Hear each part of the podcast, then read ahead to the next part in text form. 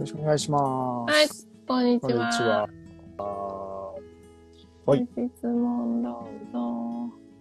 よいしょ安定の質問会になります。そう。はい。テーマがないとね。はい質問会するかってなっちゃうやつそうですね。ね。ははい。お願いします。まあちょっとね、初めいきなり出てこないと思うので、い。うんうん。何か、何から話そうかなと思うんですけど、うんうんうんまあいつもあの、毎週無料の勉強会やってますので、そこで結構質問が来るんですよね。うんうんうん。で、まあ、今回来た質問、今週来た質問っていうのは、まあ、たいろんな結構あのバランスのある質問だったんですけど、一個、普段こういった栄養学、分子栄養学はどういった資料とかを参考にされてますかみたいなうんところとかもありますね。うんはい。こういうのって結構答えたことなかったんで、面白いのかな。よくありますよね。よくあ質問としては多い方じゃない？質問とはしして、質問はよくあるんですけど、うんこのライブとかであんま答えたことなかったな、うんうんうんうん思ってて。うん。実際なんか分子学学ばれた時って、どこから入られました？私 YouTube。ですよね。そう、僕も YouTube なんですよね。そう YouTube? でも、分子栄養学って知らなかったし、はい。なんかあの、めっちゃ印象に残ってるのが、すごいき、筋肉のゴリゴリマッチョの人が、ATP とか、はいはい ADP ってあるじゃないですか。あれのはい三輪酸から二輪酸になった時に、あの、瞬発的なエネルギーが生まれてるよとか、なんかそういうのを解剖生理学で多分やってて、はい。筋肉マッチョさんだから。ううんん。で、そこから、あできるなって思って、私、生化学の本を引っ張り出してきたんですよ、その時に。はい。はい。大学のね。はいそれが始まりかも。だから、分子栄養生化学学じゃないよね。うん。の本とかに載ってたんですか？その栄養素の観点から。性、性格。ない。載ってない。ですよね。そうですよね。だから、見たけど、ATP がこう作られてみたいなところに、栄養の角度って書いてないじゃないですか。書いてない。うん。うん。だから、僕も見たときに、え、あ、そうなんだって思って、うん。うん意外と書いてないし、うんうんあれ、栄養どこ行ったみたいなところはすごい思ってて、うん。うん。で僕の場合、始まりは特殊で、分子学の出会いは、うん。もうビジネスやってってなんですよ。うん。一緒一緒。うん。正直、サプリメントを作ってた時あったんですけど、その時知らなかったです。うん。分子栄養学うん。っていう学問。知らなくて、で、その後、この、今のチェックのウェルビーチェックってやってる、こうね、前にやってたそういうチェックがあるんですけど、まあそのチェックのベースになってるのが分子栄養学だよ、みたいな。うん。うん、そういった領域、ゆなんかう、共生医学とか、うん。何それみたいな。はてなはてなはてな。うん僕、栄養学すら知らないのに、うん。うん。分子栄養学、はってなって、その時に、まず、DNA って何なの？っていうレベルだったんですよ。ね、なんでそそこに飛んだんですか？なんか、その、ね、一緒にやってる花高はう、ん。大学院で遺伝子の研究をしてたんですよね。うん。うん。で、その人間の体って、こうやってできてるんだよ、みたいな。うん。その遺伝子があって、細胞の中に遺伝子があって、みたいな話をされて、うん。へーってなって、うん。うん。そんななってんだ、みたいな。うん。うん。うん。うん。で、栄養が、だから僕はあの、どこから腸な、腸の臓器の場所とか全部知らない状態なんですよ。うん。うん。うん。口から入って、大腸が先か、小腸が先か、もう知らない、知らないんですよ。うん。うん。ううんん。全く体の中はもう2回目みたいな。うん。そんな状態で、うん。とりあえず遺伝子って何？聞いて、そしたらもうバーって説明されるわけですよ、ねえじゃあ人間ってすごいことをしてるんだ。うん。そこから分子栄養学の本を読んで、へーってずっとやってきたんで、うん。あ、でも本かな？本から入って YouTube に行ったしれない。なるほどね。なんかそういった流れなんで、すべてが知新鮮だったのが分子栄養学だったなって思って、うん探せば腐るほど結構情報あった。うんうんうん YouTube めっちゃ上がってます？その時はね、えーでもいましたよ。今よりは少ないですけど。あこんにちは。はい分子栄養学を検索すると否定的な意見もあるのですが、うん実際医療や栄養業界ではどんな感じなんでしょうか？はいはい。あるああ、いい、いいですね面白いですね、これ。うん。そうです。栄養業界は知らないけど、うん医療ではドクターは使い始めてるって思ってる。うんうん。なんか私のき、先週も言ったんですけど、あの、近くの精神科のクリニックの先生が、どうも新幹さんには必ず血液検査をしてて、はい。甲状腺機能とフェリチンは絶対測ってるんですよね。うんうん。あ、その時点で、あ、使ってるんだな、先生っていうのがわかるし、はめっちゃ、赤血球が570ぐらいあって、めっちゃ血足りてるよねっていう表面上の血液検査でも、フェリあの、鉄が処方されたりとかはい。あ、この人絶対フェリチンまで検査してるなっていうのもわかるし、うんうん。うん、で、きっとて鉄が少なくて、うつっぽい感じなんだろうなっていうのも、あの、想像できるので、はい。あ先生、分子栄養学かじり始めたなって。そうそうそう。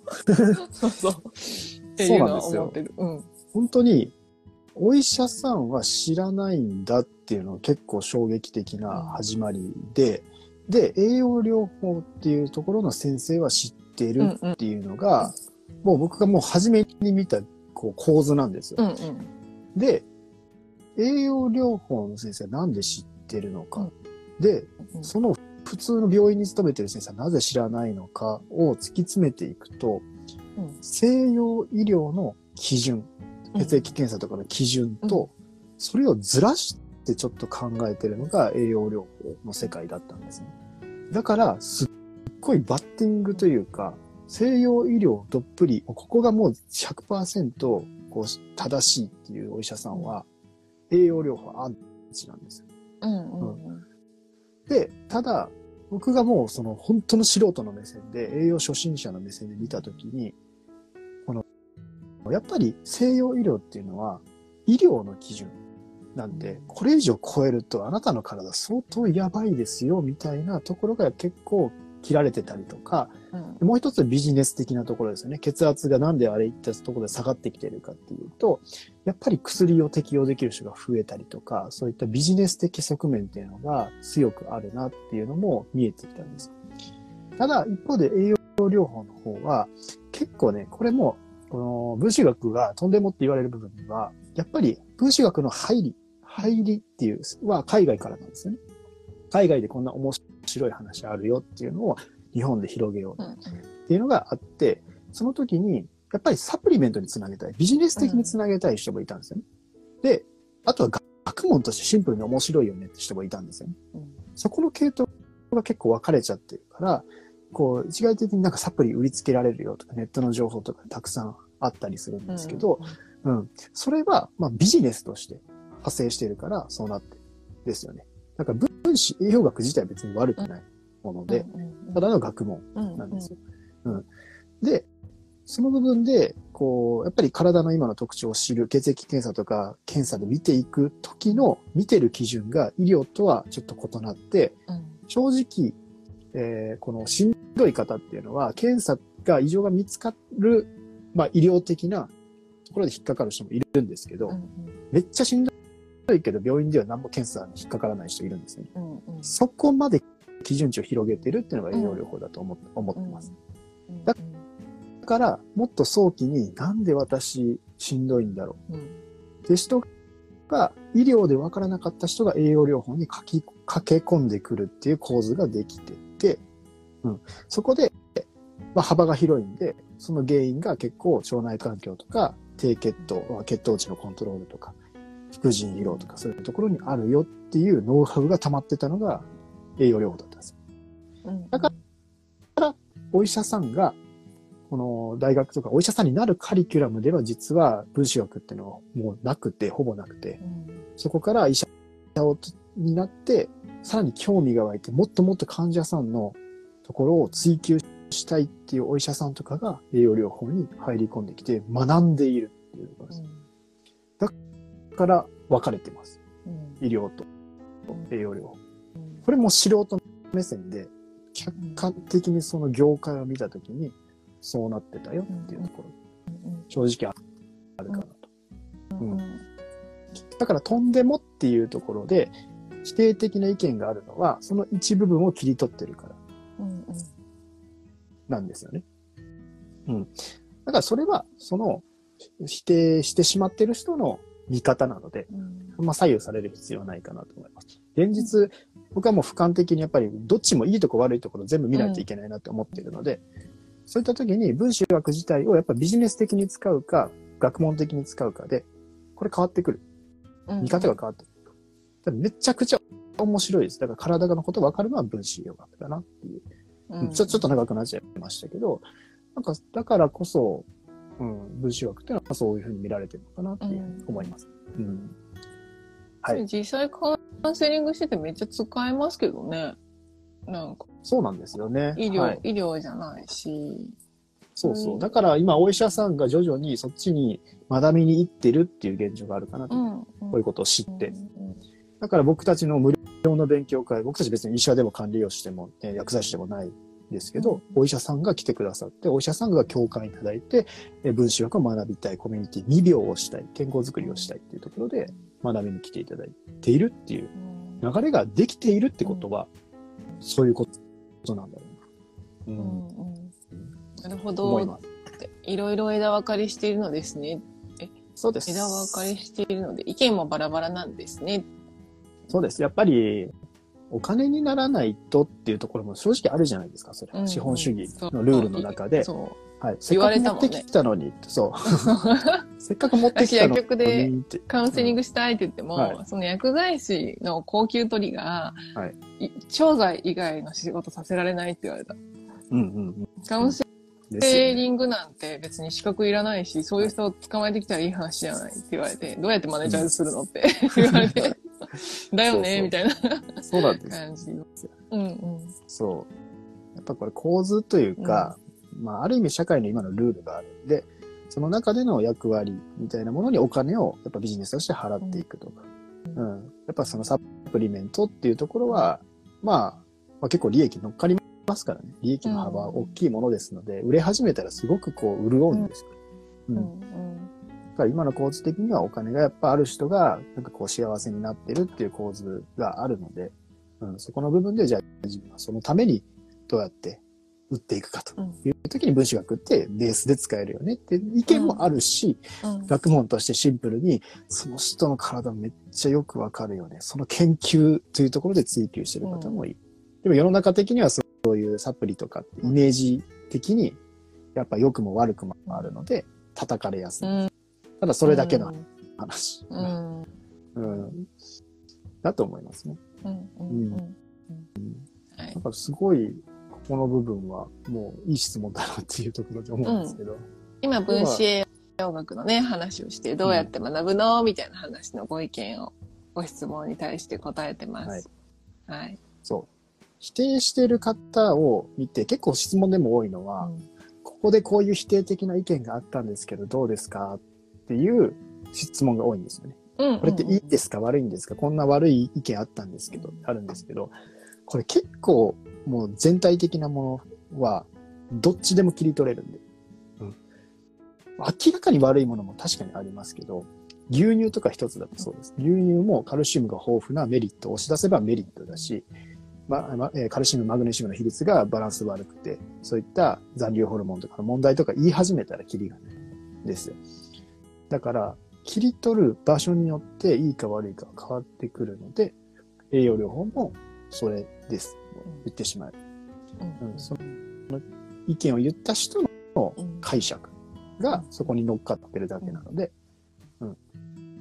やっぱその知るにはその業界じゃ自分で構造を知ってみたらどうっていうところになっちゃう。うんうんそうすると惑わされないなと思う。うん。うんそれはめちゃくちゃこの業界って思います。はい今私は薬剤師ですけど、そう、分子養学かじってる先生のところに行って、ほ医療の保険使いながら治療してもらえるんだったら、そう、その先生最高だなって思いますけどね。うん そうですよね。どうせ関わるならこの先生がいいなって私はその人思ってる。ですね。うんえはい。うん。はい、僕もいろいろお話聞いて、ぱり基準値が、えー未病より健康のその幅が広くなってるので、だから、まあでも病気を治すってお医者さんしかできないじゃないですか。僕が病気治しますとか言ってこれ使っちゃうと、これも捕まっちゃうんですよ。医師法うん。定職って形で捕まっちゃうので、でもこのエッセンス、幅広げた部分のここの部分っていうのは、健康づくりに使えるって思ったんですよ。もっと早期に生活習慣を別に治すまではできないけど、うん。その人の気持ちを持ち上げたりとか、まあ課題の傾向値を明らかにしたりとか、そこでその人が健康にちょっとでも興味持ってもらえるなっていうふうにできるなって思ってて、だからその部分を今そ仕組み化してるっていうのが、まあ、流れですね。日本は栄養先進国ですか？後進国ですか、はい、後進国です。はい。うん明らかに後進国ですね。うんはい。うんやっぱヨーロッパとは全然違いますよね。ねヨーロッパ、アメリカ、はいうん、日本。です。ね。うんあの、やっぱ成分に対しての、こう、基準が違うんですよね。国民の基準がまず違うくない？国民の基準が違うし、四季がやっぱりって感じ。うん。そう。だから、既得権益に弱いっていうのは正直日本はありますどういう、こどういう意味？なんていうんですかね、その、まあ、トランス脂肪酸一つにしても海外は規制がかかって使えなくされてるわけですよ。うん。でもそれも、あの某ファーストフードもその規制がバンって国から出て使えなくなったから、うんうんもう違うのに変えざるを得ないっていう強制力があるんです。うん。日本はそれができない。うんなぜできないかっていうと、それをバンって規制しちゃうと、そこからのバッシングというか、その業界からの、こう、どうしていくんだっていうのが強く出てしまって、そうすると政治家は、政治家は票で集まってる。うんうんで、やっぱり保身傾向はあるんですよ。うんうんうん自分がそこでいられない方が困るっていうところがあるから、それで、えー怖いわけじゃないですか。その規制をバンってかける。インボイスだってそうじゃないですか。うん。税金本来なら、初めは全員から税金取りたかったっていうところがあって、段階的にああいう優遇措置を作ったのに、今微妙になんかそれを元にももう一回全員にかけようとしてインボイス始めちゃってうん。炎上してるって感じです。うんうん。だから、結構そういうことがもう起こってるんですよ。うん。中途半端にやったりとか、こうん。う、一気にガンっていけない体制なので、うん。こう、ある意味、まあ、優しいって捉えるか、でも結局それがトランス脂肪酸取ったりして悪い影響が出たりすると優しくはないですよ。うん。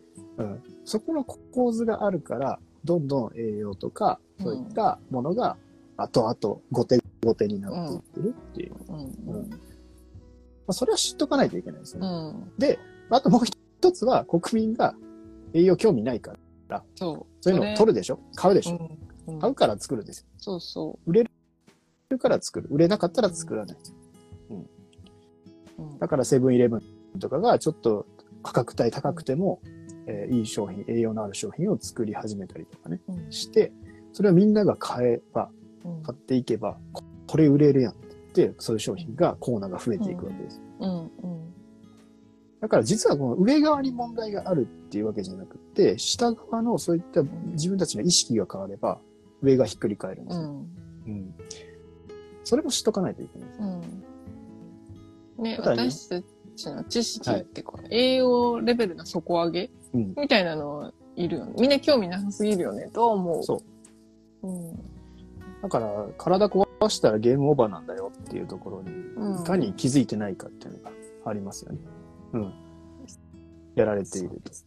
質問が、スポーツ栄養士と栄養士の違いってありますか、なるほど、なるほど。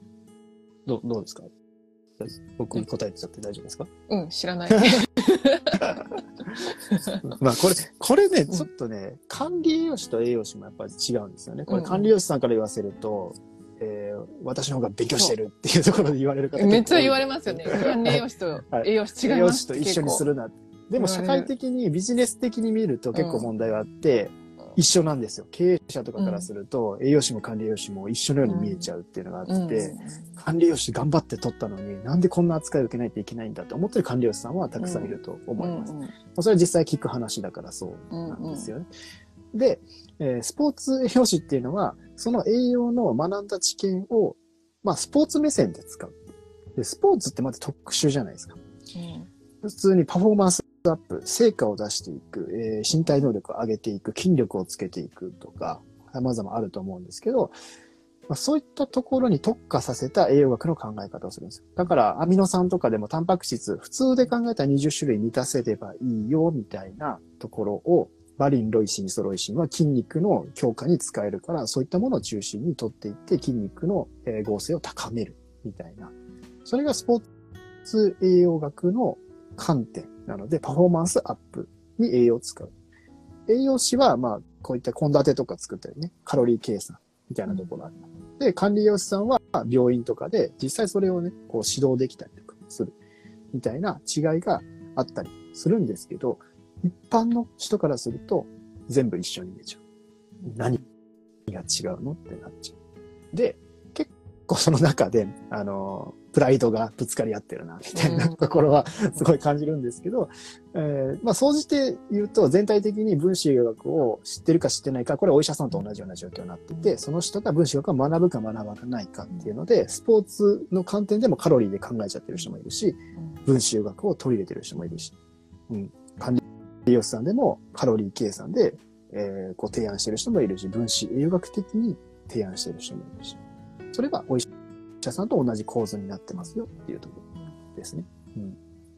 だから、やっぱ、こう、この業界にいる人はね、自分たちの業界の、なんか、このモヤモヤみたいなのがあるんですけど、それを外で見てみると、意外とそう思われてなかったりとかうんうんうん。同じね、同じでしょと。違い、何、何が違うの？もう知ってるか知ってないかですよね、それも。だから管理栄養士さん頑張れと。まあ、栄養士さん頑張れっていうのが僕たちの思いで。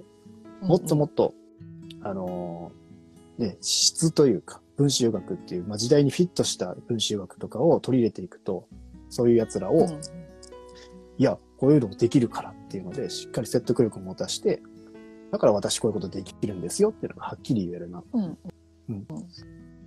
感じですね。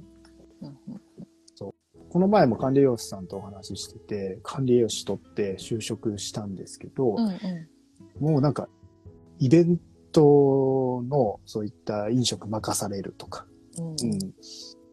なんかやりたいことって全然違う。うんうん本来管理栄養士さんってやっぱその人を食事で、えーまあ、良くしていくというか、うん、その生活習慣を変えてあげて、まあ、そういった一対一の手厚い栄養のサポートがしたい、みたいなところを求めて社会人になったのに、蓋開けてみればなんかずっとこう鍋回してるとか、これ何なんだろうみたいなのをなって、あ自分のやりたいことと違うって言って、管理栄養士以外の職に疲れたりとかする方多いんですね。うんうんうん。なんかその現状とかもいろいろもう聞いちゃってるので、あ、そうなんだろうな。だからこそ、管理栄養士さんは、ある意味一つのアウトプット、どういう成果を出せますかっていうのをもっと世の中にこう示していかないといけないし、うん。この2秒の段階で、ウェルビーチェックとかまさにねこう取り入れていってもらえば、もっと早期の人に栄養の大切さを伝えられるし、うん。って思いますうん。はい。ありがとうございます。日本人はダイエット好き、痩せ型好みな印象があります。なのに栄養には興味がないのですか？ダイエットとこれ栄養難しいですよね。はい。どうですか？ダイエットをやられている身として。結構、その見た目で判断したいですっていう割には数字にとらわれてる人が多いんですよね。1キロも痩せませんみたいな。え、本当に何も変わってませんか？って聞いて掘り起こすと、はいい、やまあそういえば甘いものの欲しい欲はちょっとマシになったかもとか、はい。そうそう。まあちょっとしまったかもとかう、ん。うん、ですよねみたいな感じで、諭して諭してみたいな感そうそじなところはあるんですけど、はい。でもね、あの、おお尻？お尻、なんだっけ、桃尻ダイエットみたいなのあるぐらいだし、ちょっとなんか、せお尻大きくしたいとか、そういうのには近づいてきましたよね。昔は小尻がいいみたいな感じだったのに、そういう意味では、まあちょっとまだ前よりマシなのかな。栄養にはあんま興味ないよね。これも本当に、うん。えーまず痩せてるってことがいいことなのかっていうと、これは体的にはやっぱり BMI って22ぐらいがうん。全体的にバランスの取れた状態なので、今の人はまあ18とかね、そういった痩せ型になっていくと、えー脂肪肝とかなりやすいし、血糖値コントロール乱れるし、インスリン抵抗性になりやすいし、みたいなのは、体的にはもうね、そういった傾向が出てくるっていうのは間違いないと思うんですよね。じゃあなんでそうさせてるかっていうと、それはイメージですよね。うんうん痩せてるっていう方がモテるし、綺麗だしっていう、ある意味社会的な、まあ、なんていうんですか、イメージがずっとこう出てきたわけじゃないですか。これはもう時代によって変わってるんですよ。昔のね、雑誌とか見たらめちゃくちゃ日焼けてる黒い方が、うん、いいよと。そういう女性がいいよみたいなところで流行ってたわけじゃないですか。それが今は色白の方がいいなってるわけじゃないですか。それは時代の中の価値観なんですよね。だから、その部分の痩せ型が好みな印象。まあ、そういう人が男性は好きだよねっていう謎の、こうね、流れを作り上げてる人がいるっていうのを知らないといけない。でも本来実、際、痩せ型好きなんじゃないんですか、いや、僕、全然痩せ型とか、あの、なんていうんですかね。別にそこどうで、どうでもいいというかとか、言いな男性でも、がらさ、ちょっとパチョパチョしだしたらさ、あんまりだったりするじゃないですか、口だけで。いや、でもね、そんなに気にしてる人はあんまりいないですよ。極端な方がいいです。もうガリガリになってるとか、めちゃくちゃ太ってるっていうのは、そのね、そう思っちゃうところもあるかもしれないですけど、でも、そんなね、BMI がじゃあ18から、えー、25とかね、その間ぐらいで、だったら、さほど変わらないですよね。うん。まあでも、それも、それはその人の好みじゃないですか。めちゃくちゃね、そういった、えー、ふくよかな方が好きな方もいるし、痩せてる、めちゃくちゃ痩せてる方が好きな方もいるから、うんそれはもうああると思うんですけど、一概に世の中のイメージが痩せてるイコール、それが好きな人って紐づいちゃってることが問題だなって思ってて。だから自分の今の体型に対して好きでいてくれる人を探せばいい。けど世の中的になんかそれがダメな気がする。太ってる私ダメな気がするっていうところ。だから痩せようっていうのも一つですし、ううんん。それも一つじゃないですか。でもそのままでも、そういうのが好きな人もいてくれるっていうのに、もういるわけじゃないですか。うん。だからその部分を、うん、こう、ここうななりすぎないことですよ。うんうん絶対ここういう人じゃないと受け入れられないんだっていうのは一番しんどい、あの、概念としてなってくるんで、はい。だから結構、摂食障害とかで本当になってる方っていうのはマインドがこうなっちゃって、もう痩せてることが私のこう生きる意味なんだみたいなセットから逃れられない人が結構いて、そういったところがやっぱり過食とか食べ過ぎとかでもうそれで吐いてしまう。コントロールできなくなってくるみたいなところに繋がってきてるなっていうのがあって、だから意外と僕はもう最近ずっと言ってるんですけど、マインドがその人の今の状態作っちゃってるよっていうところ。意外とというかもうそれが結構全てなんですけど。うんうん確かに。はい。なんかふ太ってるけど、それをめっちゃオープンに出してインスタに載せてる人とか、はい。めっちゃ好感度高いじゃないですか。うん。やっぱり幸せそうで素敵だなって思いますよね。そうなんです。これ、ダイエットにこう結構痩せてる方が好きなんだって思われる人は、これ裏返しを取ると、相手からずっと見られてて、えー他の人の意見を自分は選んでるっていう風になっちゃうんですよ。自分は自分なんで、自分でその今の状態を認めてあげれば、うん。それで OK なんです、本来は。うん。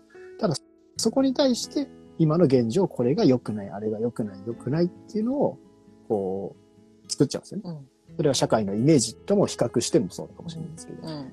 だから、周囲に、こう、比較対象を作りすぎると、自分がどんどんしんどくなっていく。うん。自分で自分を認めてあげるっていうのが、本来の一番の生き方うん。なんですよね。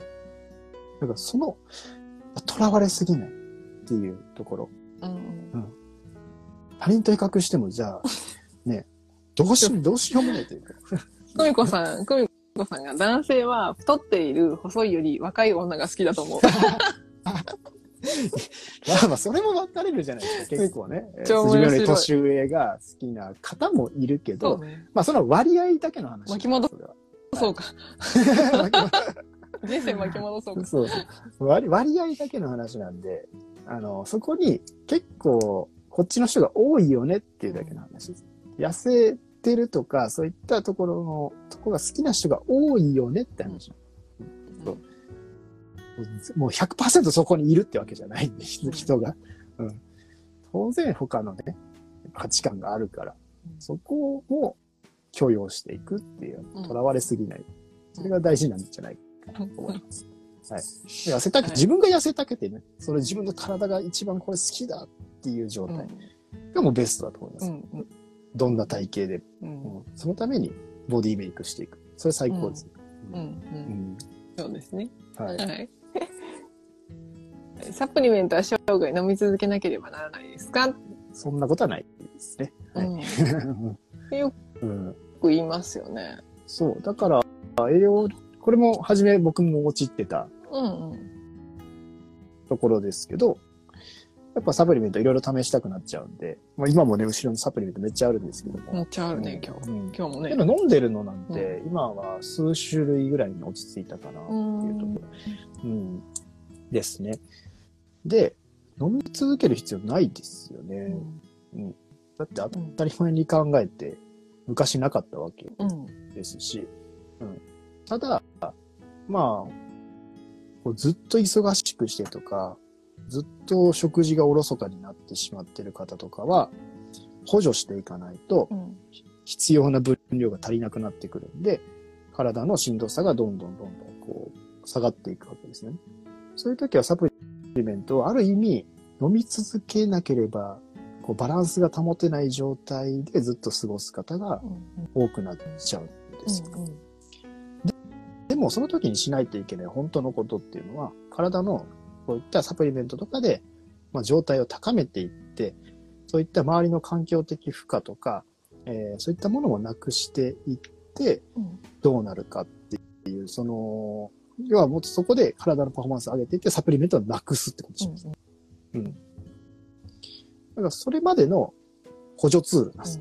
栄養補助食品なので、うん。その部分は意識した方がいいかなって思います。だから栄養療法やってる方とかっていうのも、いかに最後はサプリメントをなくせるかだよって話しますね。なくせるか。うん。だから減らすっていう方向性で考えていかないといけないですね。うん。うですか？ここ、サプリメントについての考え方的に。同じです。ベースが整ってたら、どんどんやめていったらいいんじゃないですか、っていう話をしてて、まあ私のところに来る人はサプリメントに興味ある人しかいないんで、大体。サプリメントうまく使って痩せたいなっていう人が多いから、まあそういった、ね、手ほどきをする。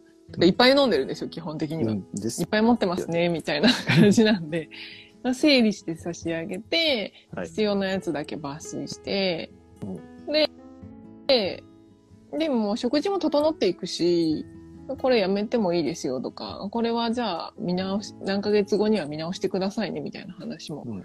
するんですよね。うんで。すよね。そう。だから、すごいもりもり飲んでて、これ何のためにこれ飲んでるんですかって言った時に、なんとなくこう飲んだ時に続けて飲んでるんですみたいな人多いんですよ。うんうんうんうんなんか当たり前に考えて、じゃあ例えば自分が不調な状態だったとしますと。うんで、サプリメントを取り入れ始めました。うんそうすると、えーこのサプリで、なんかちょっと体調が緩和してきました。っていうので、えー良くなってるわけですよね。悪い状態が良くなってるわけ。で、そのまた発電能力があって、そこで次の課題が出てきてっていう形でどんどん改善していくわけじゃないですか。うんうんその時に、ずっとめちゃくちゃもう体調良くなってきたのに、これまだいるって話なんです。うんうんこれを、じゃあやめてみるっていう選択肢があって、うんじゃあビタミン C 読む飲むのやめてみました。そうすると、なんか今より体調がやっぱり落ちるなっっていう感覚がありました。それだったら、やっぱり今の生活的にはビタミン C がいるよねって話。でもその時に、他の辞めた時に変わらないな。全然いつも通りいけるなってなってるのであれば、余分ですよね。明らかに余分ですよね、それ。うん。だってここは良くなってるんだから、その部分を持ち上げてくれたのはこいつだったかもしれないけど、もう今は余分。今となったら余分。だからその辞めるっていう選択肢っていうのが、こう、なかなか人間できなくて、だから断捨離とかできないわけです。捨てるっていう。捨てると怖いんですよ。になぜか人間って捨てるのすごく怖くて。だからお守りみたいに飲んでしまって、それで結局過剰になって、うん、やられていくみたいなところがあるんで、一番この時に重要なのは自分の体感値をすごく観察することだと思います。うんだから生涯伸び続けなければいけないとか絶対そんなことない。うんただ僕もやっぱりこうやめると若干これちょっと、えーまあ、バランス的に疲れやすくなるなとかっていうものはあるんで、そういったものは取っていく。日々の食事で取れてない栄養素のバランスは、これ、この食事だったら取れてないだろうなっていうものがあるんで、そういうのを取り入れていくっていう感じですかね。うん。うん。はい、ちょっとはい。こんにちはって。こんにちは。偏見かもですが、日本人はサプリに頼っていて、食事栄養をおろそかにしているイメージがあります。はい。そうですね。サプリだけでは、まあ、補助食品で現代の文明でできた新しい技術じゃないですか。うん。うん。100年前ありましたっていうと、うん。ないですよね。うんそういう時は栄養価の高い生薬とかね、そういったちょっと薬理性のあるような食材とかはありましたけど、ハーブとかもありましたけど、サプリは出てきてないですね。ただ、サプリっていうものができて栄養が手軽に取れるようになったっていうのはこれは間違いなく認めないといけないと。うんうんで、本来、やっぱ食事のメリットも、食事からできるなら食事からやった方がいいんですよ。うん。でもできないでしょっていうのが今の、うんこの、環境の方の問題なんですね。うん。一日三食ゆったり食事をとって、バランスのいいね、そういった食事を、こう、えー取っていくっていうのが、できないくなってる環境なんでしょっていうのがうん。問題で、うん。できる人はやったらもうそれで幸せだと思いますよ。うん。で、サプリに頼ってしまうんですよ。だから補助的にその部分足りない部分で自分に合ってる部分を入れるならいいんですけど、さっきみたいに多すぎちゃったりとか、うん、するわけですよね。その添加物でやられるみたいなことが起こっていって。だからサプリもピンキリなので、激安に作ろうと思えば作れるし、うんめっちゃこだわって作ろうと思えばこだわれるしう、んそうすると価格が高くなる。コスパの問題、うんうん、がある。で、そういう合わないものを取ってて逆に壊してる人も当然いる。うんだからここはもうその人の考え方なんですよ。これをマインド。うんうん。サプリを補助食品だと思ってないことが一番の問題うんですよね。うん。食事でできるなら食事でした方がいいよっていうようなところなんで、頼っている人は多いですよね、実際。うん。私、日本人サプリに頼っているってイメージあんまなくて、うんうん。どっちかというと、海外の人を相手にしてると、はい本当アメリカ人って絶対持ってますしね。それを冷ややかな目で見ている奥さんみたいな、日本人奥様みたいうんう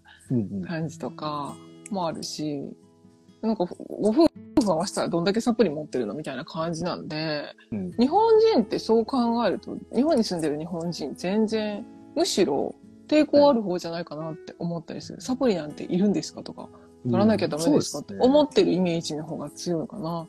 食事でなんとかできませんかの方が多分多いと思ですよね、確かに。う。うん。うん。まあ、日本はある意味、ね、えー、守られてるんですよ。あの、うん保険とかもね、3割負担とかっていう形。はい。海外はもう、もう医療とか救急車呼んだら、ね、何十万っていう世界じゃないですか。うんはい。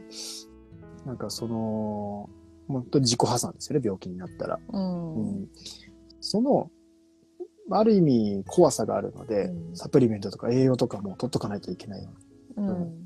自分の食生活うまくいってない気がするっていう思いが強いんですけど、日本は、ある意味病気になっても、うん。そんなにまあ、全然危機感ない。危機感がないそから、まあ、サプリって、うん。まあ、取っとけばいいよねう。っていうぐらい、取れればいいけど何したらいいかわかんないいな、うんうん、問題もあるし、サプリは頼りたくない、食事で行きたいっていう精神の方も多いです。サプリ飲みたくないけどお薬は飲みたいみたいな人もいますし。そう、そういますよね、謎ですよね。はいあとはサプリメント、薬だと思ってる人もやっぱ多いですし、うん、いるいる。うん多いです。うん。それも全部その人がやっぱどう思ってるかがやっぱポイントなんで、うんうん。ちゃんとこう、まあ、当たり前を考えていったら、まあ本来食事から取れるのが一番いいよねが答えで、サプリメントは補助食品として出てきたから、うんまあそうは言ってもできない人っていで、うのは、そう。そうできないんだよね補助していくそう。補助していくしかないし、うん、もう結構壊してる方多いので体。それから早く立ち直ろうと思ったらサプリメントを使っていくのも一つだよね。うん。が、ある意味当たり前の感覚っていうところで持っとくといいんじゃないかなとう思ん。うん。うん私も別にアンチでもないし、うん普通に使ってますけどう。。便利ですよね。文明の利器だと思ってます。そうそう。うん風邪ひかないし。また子供たち全員と旦那が風邪ひいてきました。何週目今年4週目ぐらいですかみたいな。母一人元気だし。うんやっぱり栄養ベースっていろいろ大事ですよね。まあ、サプリにか構わず。で、調そうですね子はいいんだけど飲み続けたいっていうのは一種の精神異常ですか？うん、これね、難しい解釈なんですけど、あの、まあ、一つの精神的、お守り的に、それがないと自分が自分の状態じゃいられないっていうようなところもあると思うんですよね。まあ、確実にあると思う。ただ、やっぱそれをやめた時に相当な症状が出てくるとかであれば、そこはまだ抑えとかないといけないし、じゃあ抑えてる中で他をどうするかなんです。他やってないのに、こう、それだけでずっとと、とどめてる状態っていうのは、ずっと抑えてる状態なんです。ただ、本来の細胞の動きとかを取り入れるのであれば、栄養とか生活習慣とか、まあ、一番は僕は自分のマインド、そこの恐怖感みたいなところとか不安感とかだったり思うんですけど、ここに向き合わないといけないと思いますね。そうすると、それをやめた時に、やめた時に、いけるぞ、まだいけるぞっていうふうになってる。うんそういうことに自覚できたら、徐々に徐々にそれがやめていける。もう、こう今のね、精神薬って本当に良くなっても出せるし、悪くなっても出せるし、このなんかこう、うん全部の状態が当てはまるようになっちゃってるらしいんですよね。だからエンドレスで薬が処方されるような仕組みが出来上がってるっていうのも聞いたことあるので、ある意味その薬ってある経路を痛烈に止めたりとか加速したりとかをしてくれるだけなので、やっぱそれを止めてる間にもう全体の補助、補助していって、で、ちょっとずつやめていってみて、それで、あ、動けるってなるのであれば、やめていける。ふうになるんじゃないかなっていうふうに思いますけど、それだけは無理ですよ。他の生活習慣全く変えない、うんえーマインド変えない、栄養変えない状態で、やめ、やめていいですかっていうと、それは多分、こうね、いろんなものが、抑え込んでるものが出てくるんじゃないかなと思うので、うんそこだと思います。うんねえ、そうですね。クライアント様に多いですね。飲まないと不安がある方。そうです。ねそうですよね。それだけでも体調良くなったってことなんじゃないかな。飲んでると安心って思えるほどに。ですね。うん。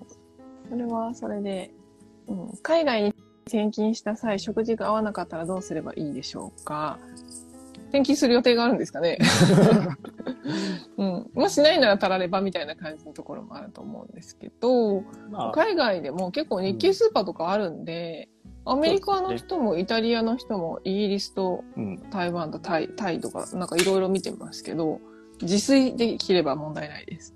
はい。うんまあ、合うものを探すしかないですね。うん うん。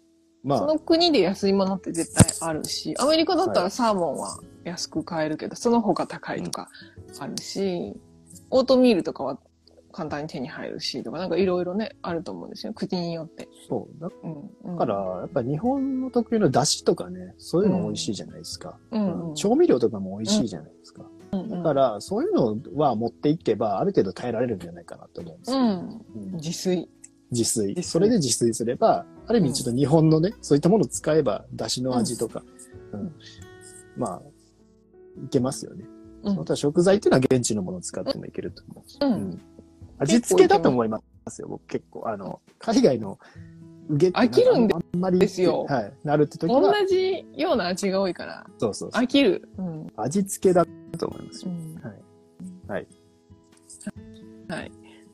外国のサプリメントびっくりするぐらい粒が大きいです。で、外国の人向けに作られてる一関節分ぐらい普通にあるんうで、ん日本で売ってたら同じもののメーカーでも3分の1のサイズになってバラバラで売ってたりするんですけど、日本人の喉用に。でもアメリカ、日本でそういうのあるんですけど、日本、アメリカにありますかって聞いたら、アメリカにはないって言われて。確かに、そんな重要ないかと思って。たまにね、たまに3分割マグネシウムとかもしてくれてるやつあるけど、それでも大きいですもんね、一つ。うん、大きいそ。うそう。みんな飲めるんですよね、大体。な慣れますって言います。慣れる。それこそさっきの痩せ型の人とかはね、喉詰まりやすいんですよね。う。そういった意味ではサプリ飲みづらくなってくるんです、日本人。うんうんうんうんこう、まあ、体の特徴ですようんうん。そっか。はい半分に割って飲んだりする人もいるんですけいど、ますね。ものによっては、あの、除法錠って言って、ゆっくり、あの、リリースされるタイプもあるので、それ割ると意味ないんでね。はい。割らないでください。そうそう。はいものによりますけどねもの。によります。うんうん。サプリと違うけど、処方された薬を飲み続けることが最近怖く感じています。薬を減らしてサプリを増やすと考えているのですが、何を補助にしていく迷子中なのかも。ということで。これは話聞かないと何飲んでるかとかもあるんでね。そうですででも減らしていくことは目標としてめちゃくちゃいいことだと思います。そうですよね。だかうん。ら減ら、減らそうとしないと減らないですもうん。ん。もう当たり前のこと言いますけど、うん減らしたいって思わないと減らせないがもう事実だと思うので、うん。うんそこは減らす努力をしていく。うん。うん、それをやめた時に動く体を、うん。まあ、求めていくっていうところを、イメージしていかないといけないですよね。ううんん。でも無理に減らさない方がいいかなとは思うんですよね。まあ減らした時にやっぱり自分の体と、こうやって、まあ、まだ必要なのかうんっていうところうん。うん。の判断ですよね。うんうん。なんか昨日、一昨日ぐらい痛み止めをやめようとしてる方がいたんですけど、はい痛みって我慢すると1っていう痛みが2倍3倍に膨れ上がることがあるので、い1の痛みは1として受け取りたいじゃないですか、ずっと。うん我慢することで2倍3倍に膨れ上がったりする経路もあるので、そういうの無理にやらない方が。いいと思います。ねう。うんん、そうそうそうそう。あんまり我慢しないで。はい決まったルーティンに、えー漢字読めない。こ こだわりすぎてしまう。方。そう。うんうんそうですね。こだわりすぎてしまう方。強迫性障害の発症の可能性ありでね。あのこう、するべきみたいな、べきべきな感じだと、そういうのにはまりやすくなっちゃいますよね。そう、これもね、まあ、栄養のとこ勉強していくと出てくるんですけども、うんやっぱり遺伝子的な一つの欠損によって、ある回路が回りづらくなって、そこで、えー要は神経に関わるものが作りにくいみたいなことが起こるんですよね。うんで、結構ね、この傾向になる方は、お医者さんとかの、お両親のご家庭の子とかにも多かったりとか、なんか結構ね、遺伝子的にやっぱりあるんですって。ただめちゃくちゃ勉強できたりとか、めちゃくちゃ賢かったりとか、でもすごいこう一つのもの、ルーティンが壊されると嫌になってしまうとか、かそれが特性として出てしまうんで、それはもう自分の体に持った、ある意味、ものですよね。うん。そういう人生のところに付き合っていかないといけないものってもあったりするので、それを裏返せば、めちゃくちゃ集中力があるとか、もういい面に捉えることが絶対できるはずなんですよ。うん。うん。すごく敏感なだけあってしんどいと思うんですけど、その敏感さはすごい何かの才能に生きて、だからそういう方って絵の才能がすごかったりとか、音楽の才能がすごかったりとかするんですよね。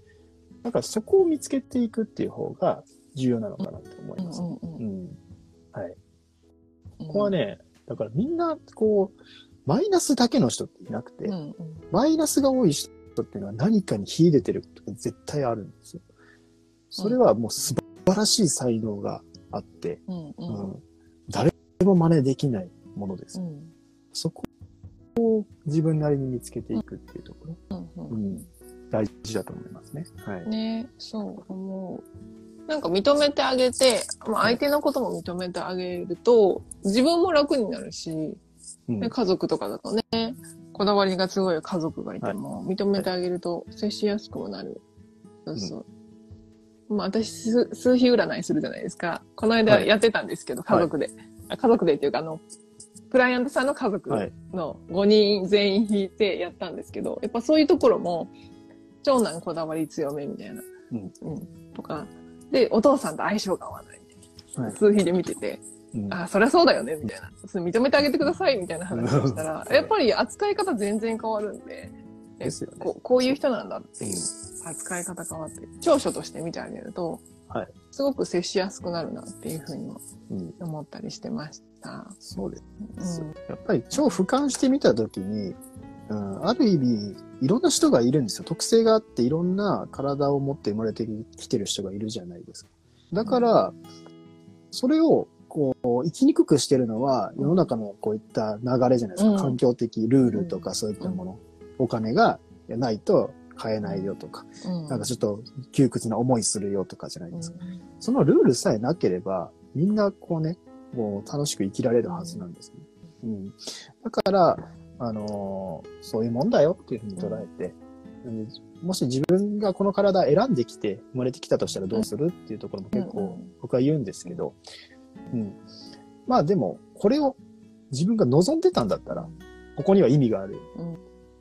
より多分、この体を生かして何かできる特性を持って人生設計してきたって思うと、うんうんこう、まあ、それを見つける楽しみですよね、人生の中うんで。うん。それ大事だと思います。はいはい。そう、その、あれ、さっきの海外生活の食の話は野球好きなのですがっていう話で、海外の選手が食に合わ、食が合わなくてパフォーマンスを落とす外国人選手もある日本人、あるいは日本人選手を見たりします。ということでご質問していただいたようでな、るほど。で、その野球選手もルーティーンを崩崩されるのが嫌だっていう話で、そうそう、繋がっていたみたいです。